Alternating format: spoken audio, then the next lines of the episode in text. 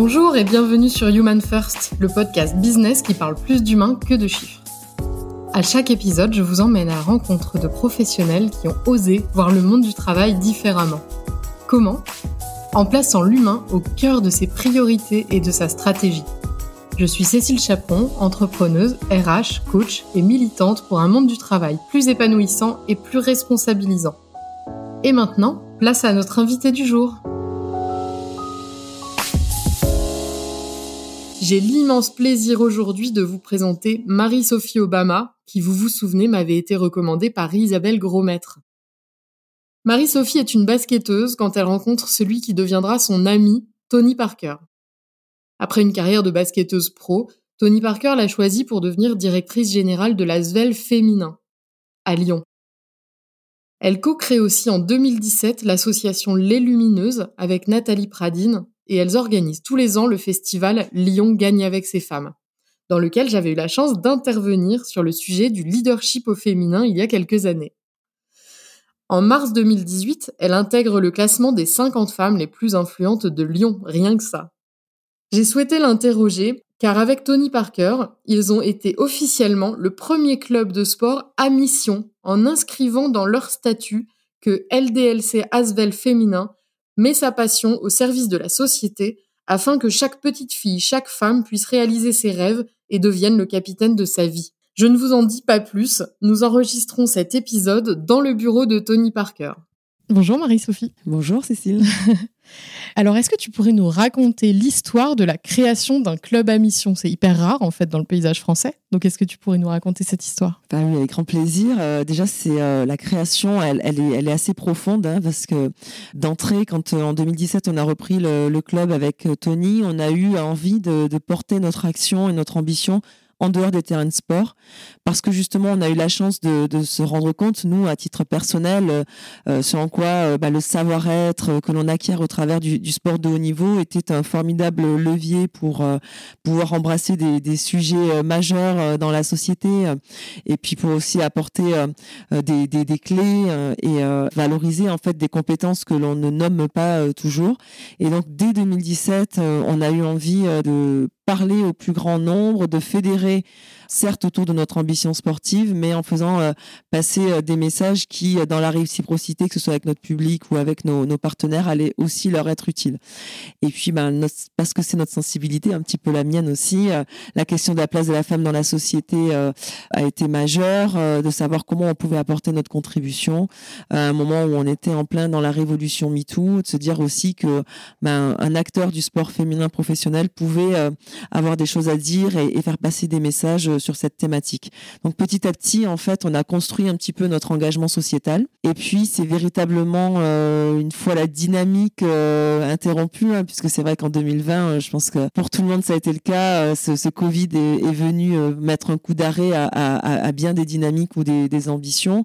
On a regardé le côté positif de la chose en se disant, bah, ce coup d'arrêt, ça doit être l'occasion pour nous d'aller au bout de nos convictions et d'entamer une démarche pour que en fait cet engagement sociétal soit véritablement euh, inscrit. Euh, alors, on savait pas encore la forme que ça allait prendre, mais euh, dans notre ADN en tout cas. et puis après, ça, ça s'inscrit forcément dans, les statuts. Ouais, ouais. Et donc, du coup, comment vous avez fait bah, la connaissance de, de ce statut-là? Qu'est-ce qui a fait que vous êtes dit c'est celui-là qu'on veut? Qu'est-ce que ça a changé? Alors là, on s'est laissé euh, largement euh, porter, guider par Isabelle Grosmaître, qui euh, donc j'avais la chance de, de, côtoyer au sein du, du réseau et du board régional de d'IWF, donc International Women's Forum, avec qui j'ai eu toujours beaucoup de, de, de plaisir à échanger, beaucoup d'admiration aussi pour elle. Et, et, elle venait après avoir porté toutes ces questions-là au sein de, de, grands groupes, donc le dernier en date d'Anon, elle venait de créer sa structure Goodness Co. Et donc voilà, je me suis confiée à elle assez rapidement pour euh, lui exprimer la volonté qui était la nôtre, mais tout en ne sachant pas euh, comment justement on allait faire procéder. Donc on a eu la chance d'être euh, le premier client de Goodness Co. Et c'est vraiment elle qui nous a aidé à bâtir, à structurer en fait notre vision, à l'affiner aussi et à lui donner la forme d'une entreprise à mission, de devenir le premier club à mission de l'environnement du sport professionnel. Au-delà de ça, au-delà de, de déterminer une raison d'être, ce qui était important pour nous, c'était vraiment de modifier le modèle économique, puisqu'on était justement dans, une période qui, voyait les modèles traditionnels du, sport euh, être menacés. Euh, et donc, on s'est dit, ben voilà, on va montrer qu'il y a une nouvelle voie qui euh, existe, économiquement viable, mais autour de, l'engagement et la responsabilité sociétale des clubs de sport professionnel. C'est vrai que j'ai été étonnée quand elle m'a parlé de, de club à mission. J'imaginais même pas en fait que c'était possible. Mais vous êtes une entreprise oui, on donc en fait, euh, on est une SAS, euh, voilà. donc on est une entreprise. C'est nous qui avons fait, euh, pardon, le, raccourci en, nommant ça un club, à mission. Mais bien sûr, on est une entreprise et c'est justement à ce titre et pour reconnaître aussi qu'un club de sport professionnel est une entreprise à part entière. On s'est dit qu'on allait embrasser cette, ce mouvement-là qui, je pense, fédère de plus en plus d'entreprises de, de secteurs d'activité différents. Du coup, vous êtes officiellement entreprise à mission depuis quand? Alors, nous sommes officiellement depuis le 13 décembre 2021, donc c'était le vote en Assemblée Générale, et puis après le temps d'actualiser euh, euh, les, statuts et, le CABIS. Euh, voilà, depuis les fin d'année 2021, on a fait l'annonce officielle fin du mois de janvier 2022. Est-ce que, est que depuis, il y a d'autres clubs qui ont fait ça? Alors, il y avait déjà des clubs de sport. Euh, je pense que le, pionnier des pionniers, c'est euh, le club de Niort Rugby, niveau amateur, même si euh, la puissance économique du, rugby est telle que ça reste quand même une vraie démarche. Et puis, à quelques mois près aussi, il y avait un club de foot ici à, la Duchère, donc de national, me semble-t-il, qui avait aussi embrassé ce, statut-là. Et donc, il me semble qu'aujourd'hui, il y a effectivement le, club de, de Bayonne aussi, qui s'est doté de la qualité d'entreprise à mission et que c'est un, un, mouvement qui intéresse de plus en plus de, de clubs. Moi, j'ai reçu quand même pas mal de, de, sollicitations pour pouvoir témoigner, mais c'est un mouvement qui euh, mériterait de, s'enclencher de manière un petit peu plus significative. Euh, mais je pense que voilà, on est vraiment au, au début, aux prémices, et puis les, les, les pionniers euh, doivent aussi faire la démonstration que ça fonctionne et que, et que ça peut être un véritable axe de développement. Mais j'ai eu euh, euh, la chance de recevoir la confidence d'un ou une des dirigeantes, pour pas donner trop d'indices, de basket, euh, de, de, de ligue féminine de, de, basket qui euh, devrait aussi entamer une démarche. Donc j'ai envie de croire que ce mouvement-là euh, est, est bien parti. Qu'est-ce que tu as pu constater comme différence depuis que vous avez monté cette démarche dans vos performances, dans votre club, dans la façon dont vous gouvernez le club? Alors déjà, entre le moment où on a adopté ce statut, enfin, cette qualité, et, le moment où on a vraiment, véritablement pu impulser euh, notre nouvelle dynamique qui s'est écoulée six mois parce que bah, nous on est euh, calé sur des, des, saisons sportives. Et donc c'est vrai que on a adopté euh, il a fait l'annonce de ce statut en milieu de saison sportive. On a essayé de faire suffisamment passer les messages en tout cas d'aligner l'action que l'on pouvait mener sur le niveau sociétal avec notre action sportive. Et il y a eu un petit temps d'inertie ou d'adaptation qui n'a pas forcément été évident. Ne serait-ce que pour nous savoir comment ça se déclinait concrètement en performance sportive hein, je parle et pour que le, le sportif aussi aussi euh, puisse sortir un petit peu de la bulle de la compétition euh, pour pouvoir euh, vraiment comprendre en fait quels étaient les, les, leviers pour eux aussi et pour permettre d'être un petit peu plus performants. Et c'est particulier parce que pour autant, pour de, définir notre raison d'être, on, a fait en sorte de, solliciter toutes les forces vives du club. Donc tout le secteur sportif a été mis aussi à, contribution. Mais c'est vrai qu'on se rend compte qu'entre comment dire une volonté de la direction, même si on a un niveau d'implication le plus poussé possible, et le moment où ça se traduit euh, de manière très concrète dans euh, le domaine de compétences de chacun euh, des collaborateurs, il y a toujours un, un, un temps d'adaptation, je pense que l'on observe aussi dans d'autres secteurs d'activité. Après, ça nous a permis, nous, de manière quand même assez euh, immédiate, de définir euh, une nouvelle grille d'évaluation, j'ai envie de dire, euh, même si c'est peut-être pas aussi formel que ça, mais de se dire notre raison d'être et les valeurs qui sont associées sont devenues véritablement notre colonne vertébrale. Dans l'évaluation de nos collaborateurs, donc qu'ils soient dans le secteur non sportif, mais dans le secteur sportif aussi, de se dire est-ce qu'on est dans les clous. Est-ce que on, a, on ressent le potentiel de, s'aligner avec euh, notre raison d'être euh, Est-ce que véritablement on peut prendre la même direction euh, que la direction majeure qu'a prise l'entreprise en devenant une, entreprise à mission? Et, ce que ça a changé assez rapidement, c'est que l'on a cherché à élever la, mission sociétale au même niveau que la mission sportive, ce qui est quand même quelque chose d'assez inhabituel dans, une entreprise de, de sport professionnel Donc il y a eu des réajustements assez rapidement, on va dire, dans les six premiers mois, notamment par rapport à, certains collaborateurs, notamment notre entraîneur avec qui on n'était plus forcément en phase. Et en tout cas, donc sur cette année, la saison qui a, qui a débuté là, qui était en septembre 2022, ça nous a permis vraiment de poser les bases et de réfléchir à la manière dont on allait décliner ça à tous les hum, étages de la fusée, j'ai envie de dire, et sur la partie la plus visible aussi, c'est-à-dire comment euh, les filles sur le terrain vont pouvoir, euh, de par leurs prestations et la manière dont on va jouer, être une parfaite illustration de, notre raison d'être. Ouais, pas facile. C'est pas facile, mais c'est pas si difficile en vrai. Parce que je trouve qu'on a une, euh, une trame et un guide euh, formidable. Quand on dit que nous, on a trois valeurs l'audace, le partage et l'authenticité. D'ailleurs, je l'ai pas mise dans l'ordre parce que pour moi, l'authenticité, c'est la, la, la, voilà, la reine de, de, nos valeurs. Mais euh, quand on dit ça, on se rend compte que pour évaluer si on est ou pas dans la bonne direction ou si on a le bon rendu, il suffit juste d'ouvrir les yeux et de se dire est-ce que c'est dissonant ou est-ce que ça colle? quand on dit que notre raison d'être, c'est de permettre à chaque petit petite fille, chaque femme de réaliser ses rêves et de devenir la capitaine de sa vie. On voit assez vite sur le terrain si nos joueuses ont l'air d'être en pleine possession de, de leur, euh, expression et est-ce qu'elles incarnent ça, euh, cette notion de devenir capitaine de, sa vie. Ça demande de la rigueur, de la discipline et puis surtout euh, cette capacité à, être suffisamment lucide sur, sur ce que l'on on produit en fait. Bonne voilà, remise en question. Mais après, c'est quand on veut bien regarder le, miroir et la réalité en face, au final, c'est pas si difficile. Oui, c'est vrai.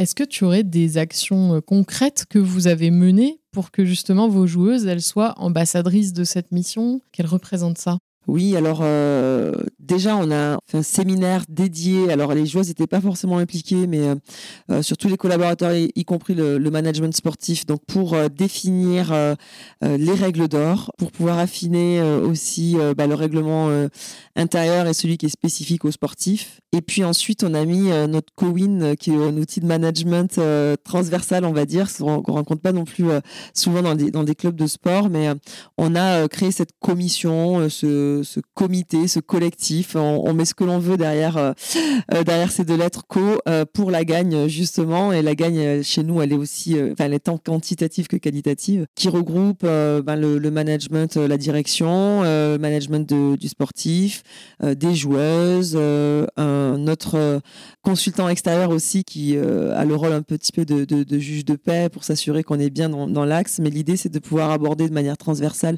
tous les sujets inhérents l'entreprise, quel qu'il soit, euh, que ce soit euh, sportif, financier, le développement, euh, les actions sociétales, et, pouvoir de manière très collégiale, comment dire, faire les arbitrages, que chaque membre soit force de proposition, pour pouvoir recueillir aussi les remarques et, réajuster de façon à ce qu'on soit performant, mais fidèle aussi toujours à notre, à notre raison d'être. Il y, a, il y a quelques années, tu as créé le, festival Les Lumineuses. Il y a un beau parallèle entre ce festival des Lumineuses et puis euh, la mission qui est la vôtre dans le club. Qu'est-ce qui t'a poussé à créer ce festival? Et euh, il y a quoi derrière tout ça qui fait qu'on est... Euh, oui, c'est pour ça que j'ai voulu commencer à par dire que euh, quelque part la raison d'être, le fait de devenir entreprise à mission, c'était euh, déjà dans nos gènes. Euh, le festival, alors je l'ai pas créé seul déjà, je l'ai créé avec Nathalie Pradine, qui est la fondatrice de, de Com Adéquate, groupe Com Adéquate, qui est spécialisée dans la communication, les relations publiques, l'événementiel, et, et, et, qui se trouve être aussi un des membres fondateurs de notre club, puisque notre société a été créée par quelques actionnaires qui euh, soit des anciens basketteurs, en tout cas qui étaient proches du, du club euh, qui s'appelait à l'époque le Lyon Basket Féminin. Ils ont créé euh, donc la société euh, dont aujourd'hui je suis la directrice générale et, et Nathalie, donc quand je suis arrivée en 2017, que les portes se sont un petit peu refermées aussi, hein, parce que trouver des, partenaires quand on est un club de basket féminin avec peu de rayonnement médiatique et à l'époque des, des, performances sportives, voilà, plus qu'en demi-teinte, j'ai envie de dire, bien, bien teinté d'échecs. Euh, c'est pas forcément évident de, de, de trouver euh, euh, des partenaires qui nous donnent les moyens en fait de, de performer, hein, parce que ben il faut euh, fédérer des, des, sponsors et faire en sorte qu'on puisse développer notre capacité à recruter des, des, des joueuses performantes. Mais assez rapidement, en fait, quand ces portes se sont fermées, j'ai compris qu'il fallait que la, la, question du sport féminin était quelque chose qui pouvait séduire les des partenaires, des entreprises. Mais au-delà de ça, la question de la place de la femme dans la société. Comme je l'ai dit, on était en plein MeToo et je sentais aussi qu'il y avait une espèce de, alors pas lassitude, mais euh, un côté un petit peu réfractaire à se dire que, ben, attendez, on n'est pas tous euh, discriminants ou euh, on n'est pas tous maltraitants ou on n'est pas toutes non plus victimes. Et nous, à ce moment-là, on était un petit peu dans ça, à se dire, mais attendez, oui, certes, aujourd'hui, je caricature, personne ne, veut de nous, euh, ou peu de gens euh, connaissent la zèle féminin, mais pour autant, euh, on a des, messages à faire passer, on, on peut être utile à la société et, diffuser des messages qui, qui soient positifs. Et donc, c'est à ce moment-là que l'idée a jamais de se dire, mais en fait, pour illustrer ça, il faudrait que l'on euh, crée un, lieu, enfin un moment, euh, un rendez-vous où on peut célébrer la performance des femmes et ce qui se fait de manière déjà positive sans pour autant que ce soit mis dans la lumière et qui puisse apporter une contribution aussi positive à chacune, chacun dans son domaine d'activité euh, de manière tout à fait décloisonnée en se disant bah, soit moi oui, attendez, on fait déjà, on porte déjà des actions et, et puis bah, elles sont utiles et que cette source d'inspiration que l'on peut avoir au travers du sport, dans le, dans le monde économique plus, traditionnel, associatif, euh, ben, puisse euh, infuser dans d'autres domaines d'activité, que c'est voilà cette dynamique-là, ces bonnes pratiques euh, puissent franchir les, les, les, frontières en fait de, de tous les secteurs d'activité différents. Et donc c'est ce festival-là a été effectivement l'association Les Lumineuses parce que on rayonne, on n'a pas besoin qu'on nous mette la lumière dessus. Et, et puis ben le, le festival Lyon gagné avec ses femmes et toutes ces actions-là que l'on a apportées ont été véritablement euh, les, prémices en fait de, l'entreprise à mission et de la définition de notre raison d'être. Ça vous a vraiment permis de communiquer aussi sur autre chose que le sport?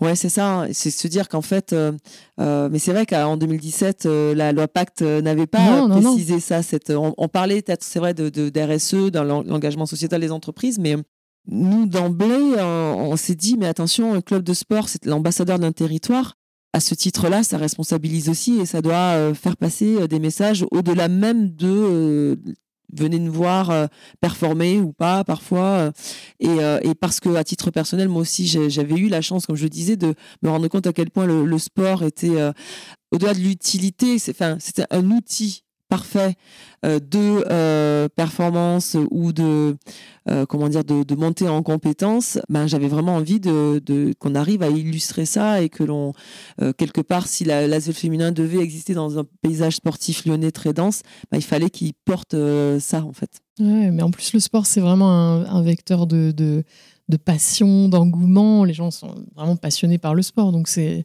c'est un super canal de communication autour de ça. Ouais, c'est un canal de communication, ça permet de, fédérer et ça permet aussi d'illustrer. Parce qu'en un match, alors ça, dépend le, comment on zoome, même avec ce soit en une saison, un match ou même un entraînement, on peut de manière euh, mais très très euh, facile illustrer des problématiques que l'on va rencontrer, par exemple dans l'entreprise, dans le management, toutes ces choses-là. En fait, on illustre facilement et ça permet aussi de d'aborder euh, des, thématiques ou des notions de manière un petit peu plus variée donc du coup de, de, faire en sorte que ce déclic euh, euh, opère, quoi. Se dire ah ben oui d'accord ok là je comprends. Tu parlais d'impacter le monde positivement. Toi personnellement, euh, Marie-Sophie, qu'est-ce que tu as encore envie de faire? C'est quoi tes ambitions sur ce sujet-là? Bah, écoute, je j'ai pas de plan. Non, j'ai pas de plan. En fait, euh, je, trouve que vraiment l'inspiration, elle vient beaucoup aussi en cheminant. Euh, je suis très au clair sur euh, ce que je veux pas. En tout cas, avec qui je suis, qui je suis. je parlais d'authenticité tout à l'heure. pour moi, c'est capital. Me dire est-ce que je suis en phase ou pas avec ce que je fais, les personnes avec qui j'échange. Est-ce que je, m'y retrouve en termes de, de valeurs? J'adore les gens, ça c'est et j'adore l'intelligence collective aussi. Et donc, on peut avoir une idée, mais je trouve qu'en tant que manager ou leader, enfin, ça dépend euh, comment le, mot que l'on utilise, mais euh, euh, c'est certes bien d'avoir une, vision, mais on la construit aussi beaucoup avec les, forces vives qui nous entourent et qui sont de formidables sources d'inspiration aussi.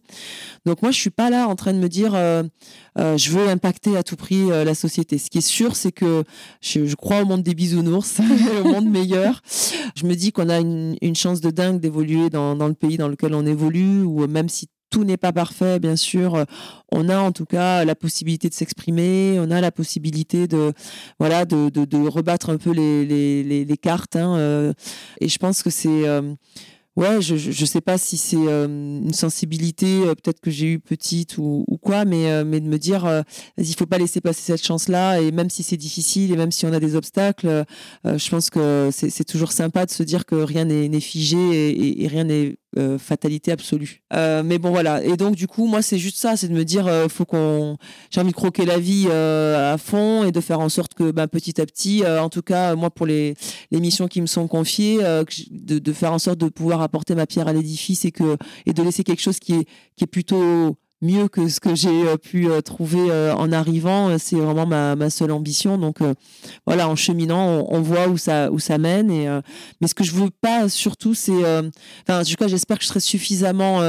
alerte et lucide pour me dire le, le, jour où ça viendra que je suis plus la personne au bon endroit, parce que je pense que la la transmission c'est quelque chose de, de fondamental et et rien ne nous appartient vraiment. Donc de, de pouvoir faire en sorte que, ben, dans le cadre de, de des missions qui nous sont confiées, on, on soit, en tout cas, euh, on n'est jamais vraiment sûr, mais en tout cas, on, on, on, sente que l'on est toujours la, personne, euh, euh, comment dire, adéquate. Ça, c'est vachement important. Si tu devais donner un, conseil à une petite fille ou à une jeune femme qui nous écoute justement pour devenir le capitaine de sa vie, ce serait quoi ton petit conseil personnel? Mon conseil personnel, c'est de réussir à se connecter avec euh, son vrai cerveau, c'est-à-dire celui qui est dans, dans le ventre, euh, même avant le cœur, parce que parfois le cœur il peut nous jouer des, il peut nous jouer des tours, mais euh, mais c'est ça, c'est de se dire qu'en général, si on arrive à ne pas se laisser polluer par tout ce que l'on entend ou ce que va faire la copine ou ou parfois même un petit peu ce que vont dire papa, maman ou du bien, du mal et tout ça, mais que l'on on fait confiance à cette petite voix là qui est connectée à nos à nos tripes.